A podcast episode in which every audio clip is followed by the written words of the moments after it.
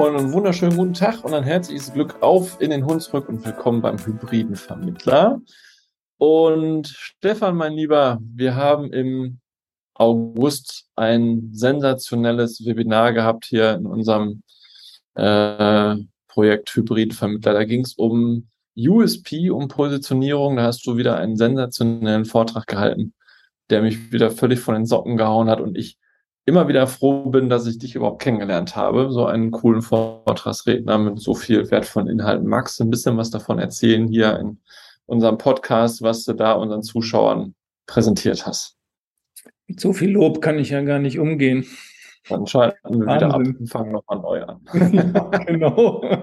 Das Ego nimmt schon die ganze Folge in Anspruch. das geht nicht. Ja, aber du hast recht, war interessant und war auch ein interessanter Austausch nachher bei dem Webinar. Und äh, an der Stelle vielleicht nochmal die Aufforderung. Ja, wir machen einmal im Monat so ein, ein Themenwebinar, wo es immer um Schwerpunkte geht. Wenn ihr da Interesse habt, schaut auf unsere Webseite hybridervermittler.de und äh, seid beim nächsten Mal dabei, weil es ist eigentlich immer spannend. Ja, und diesmal hatten wir darüber gesprochen, was ist eigentlich ein USP? Braucht man einen? Und äh, wie kommt man zu einem USP? Mhm. Und, äh, ja, wir haben ja darüber gesprochen, was der USP überhaupt ist. Das heißt, äh, das deutsche Wort dafür wäre dann Alleinstellungsmerkmal. So steht es auch bei Wikipedia. Und äh, da geht es um ein herausragendes Leistungsmerkmal, was einen deutlich vom Wettbewerb abhebt und einen wirklich spürbaren Kundenvorteil bringt. Fällt dir da irgendwas ein, so aus dem Alltag für USPs? In der Versicherungsbranche? In der Versicherungsbranche oder auch ganz allgemein? Ich hatte ja zum Beispiel äh, die M&Ms genannt. Kennst du auch noch, oder? Ja, klar. Leider kenne ich die sehr gut. So, so, was war da der USP oder ist da der USP? Dass es bunt ist, dass es äh, nicht in der Hand schmilzt. So, genau. Ja. Das war der USP gegenüber, wie heißen die anderen Dinger, Smarties oder so, ne? Mhm. Und da hat M&M halt immer geworben mit äh, schmilzt im Mund und nicht in der Hand. Sowas wäre ein USP mit einem spürbaren Kundenvorteil. Und das ist so, ich sag mal, der Klassiker, dass man mit sowas äh, auffällt. Das, und, das äh, verwechseln jetzt aber mit Sicherheit auch einige Leute mit Werbebotschaften, ne? Also die, äh, das ist ja das, was M&M im Prinzip immer gesagt hat. Und das könnte man ja auch mit Werbebotschaft gleichsetzen. Aber es ist dann doch der USP. Ja, es darf halt keine leere Aussage sein. Ja, was kein USP ist, ist zum Beispiel die Werbebotschaft von BMW. Die werben ja immer mit äh, aus Freude am Fahren. Das ist halt eben kein USP, ja, weil es macht auch Spaß, in anderen Autos zu fahren. Also wenn ja. ich einen USP habe, dann darf ich darüber reden. Der darf ruhig auch in der Werbebotschaft enthalten sein, aber ich muss auch dahinter stehen und es muss diesen spürbaren Kundenvorteil geben. Sonst mhm. ist es das nicht. Ich muss auch bei einem USP nicht der, der Einzige sein. Ich muss nur der Erste sein, der das hat. Ich wette, es gibt heute auch andere Schokolinsen, die nicht in der Hand schmilzen.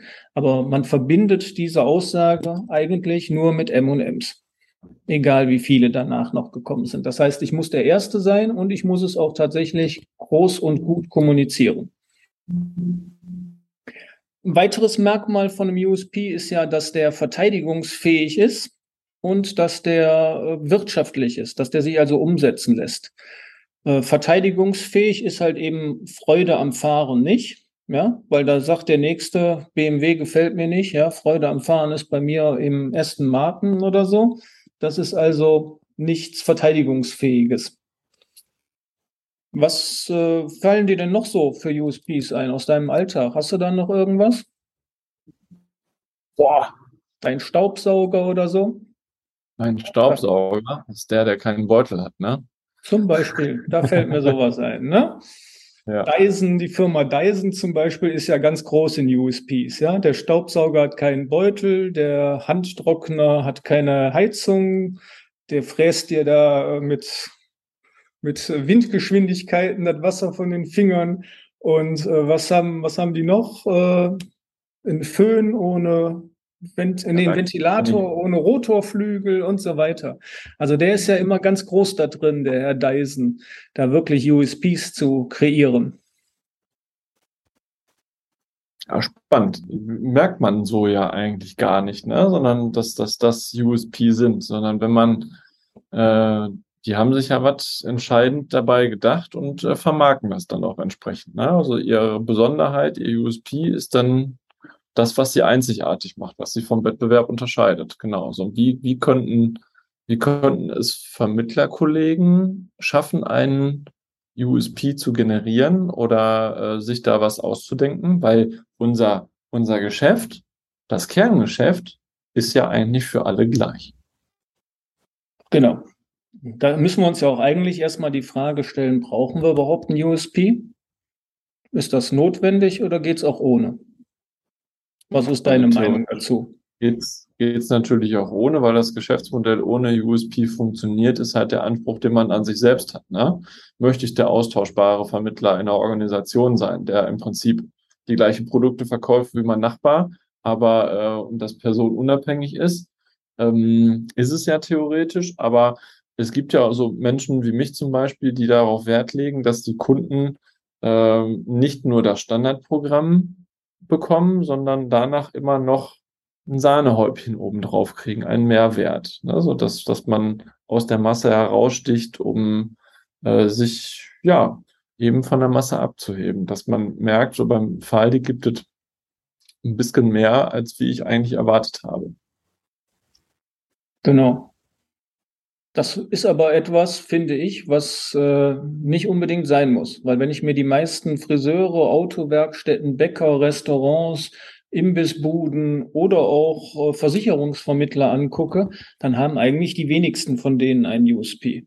Ja. ja. jeder Friseur schneidet die Haare, jeder Bäcker hat irgendwie das Vollkornbrötchen und so weiter. Da sind ja viele dabei, die sich gar keine Gedanken um einen USP machen. Aber er ist ja tatsächlich hilfreich. Was wäre denn für dich ein Grund, wo du sagst, jetzt brauche ich einen USP? Wenn es nicht weitergehen würde. Also wenn mein Geschäft rückgängig wäre, dann müsste ich mir was überlegen, dass ich irgendwas Besonderes finde, dass das äh, entweder nach, nach vorne geht. Äh, ja, oder eben, dass ich, dass ich äh, Marktbeherrscher werden will oder wie auch immer, ne?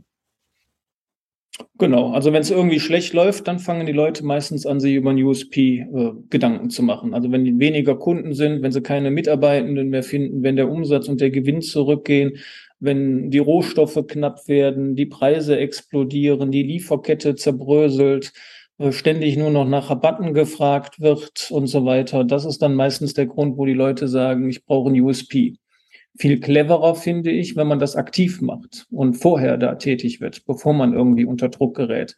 Weil unter Druck ist alles nicht so wirklich gut. Ja. Äh, beachtlich finde ich da zum Beispiel das, was äh, Burger King im Moment macht. Burger King geht jetzt neuerdings hin und sagt, äh, das neue Normal ist vegetarisch.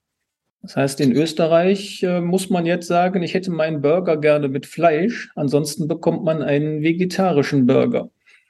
Das heißt, die drehen das ganz massiv um, weil sie einen neuen Trend äh, entdeckt haben und äh, machen damit einen USP. Und ich finde das grandios. Nicht nur, weil ich Vegetarier bin, sondern weil ich glaube, dass das etwas ist, womit die wirklich auffallen bei den ganzen Fast-Food-Ketten, die da draußen sind, weil das ist ein mutiger Schritt, zu sagen, das neue Normal ist ohne Fleisch. Und äh, das ist ein echter USP dann wieder. Das stimmt. Das stimmt. Und sie glaub, machen es in einer Zeit, wo sie eigentlich mit Sicherheit keinen so riesigen Druck haben. Also die könnten mit Sicherheit auch nach wie vor ihre Fleischburger verkaufen. Ja, aber das ist mit Sicherheit gar nicht so einfach, sich über das Thema USP Gedanken zu machen und äh, bewusst zu pushen, das Thema, oder? Ich glaube, dass es schwierig ist, das alleine zu machen. Auch das wäre wieder sowas, wo wir schon mal bei Ideen drüber gesprochen haben. Man braucht äh, Sparringspartner. Man braucht Leute, mit denen man darüber reden kann. Geschäftspartner, Kunden, Mitarbeitende und so weiter. Wo man sich Gedanken macht, was können wir denn eigentlich, was andere vielleicht nicht können. Ja, weil wenn ich ein USP haben will, dann muss ich ja irgendwie eine Basis dafür haben und muss gucken, Was, was kann ich denn eigentlich gut? Was funktioniert oder was kann ich, was habe ich für Fähigkeiten, was habe ich für Mitarbeitende, was habe ich für Maschinen, für Ressourcen, für Rohstoffe, die andere nicht haben. Und darüber muss man sich ja Gedanken machen.